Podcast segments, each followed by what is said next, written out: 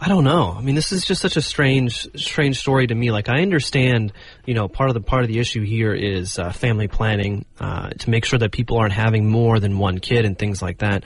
And I guess that's ex- that, that's kind of how the paternity test comes in, because really that's going to be one of the only ways to actually prove that this is, you know, the one and only child, or at least that this is, you know, the the uh, the child that is actually approved by by the government. Because, and and really what we're looking at as well is just going to be most. It's mostly going to be rural births right? It's going to be births that, for whatever reason, could not take place in a hospital.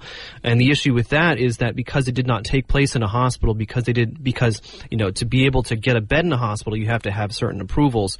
Um, that there isn't that extra, you know, confirmation step uh, before the baby is actually born. Mm-hmm. My thinking was exactly the same, but that's only my first response because, according to officials, the whole aim is actually to prevent baby trafficking. So I didn't see that coming. But if you look at the fact that um, the figures show between January and October 2013, about 24,000 stolen children were actually found and saved by police. So maybe there is something in that. Yeah, I do think that there is uh, something uh, about you know their goal there to try to prevent baby trafficking because if you think about it, uh, when uh, when a parent or say a buyer of these babies get their baby, it's usually right. Uh, up to over ninety days, and if they want their kid to be legitimate, they have to apply for a hukou, and that's why the problem arises that they don't have a birth certificate. Basically, mm -hmm. it's impossible to steal the baby and steal the birth certificate at the same time. It's but but, but that's the here's that's the question. I mean, all of that does make sense sense, and I and I can see see why they're doing it. But I mean, what what about?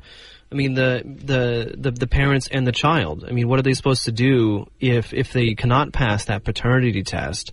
Uh, and, you know, these people have spent so much money on, on getting a baby for, because they couldn't have one or, or, or they couldn't afford. They shouldn't buy a baby in the first place. Sure, sure. But my, but my point here is that who is, who, who is this going to, what is this actually preventing? Um, this is not going to be preventing people necessarily from stealing babies.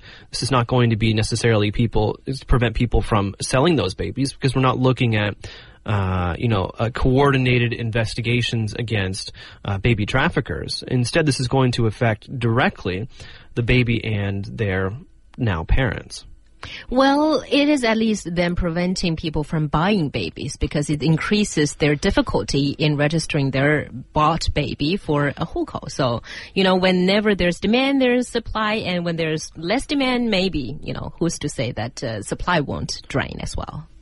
And also in terms of uh, this paternity test, there has been complaint, you know, not in the sense that we've just talked about, but in the sense that many parents who actually are the legitimate parents uh, of their babies and they for some reason just forgot to register their hukou within 90 days and uh, for this and that reason, they're complaining that it's just too much hassle to, mm -hmm. you know, especially given the fact that when you have a new baby, you have so much uh, to take care of, uh, especially feeding the baby, you know, if he gets, he or she gets sick, you have have to send him or her to the hospital and things like that. So it is possible that uh, quite possible that they do not have the time to collect all the necessary certificates and all the registration things.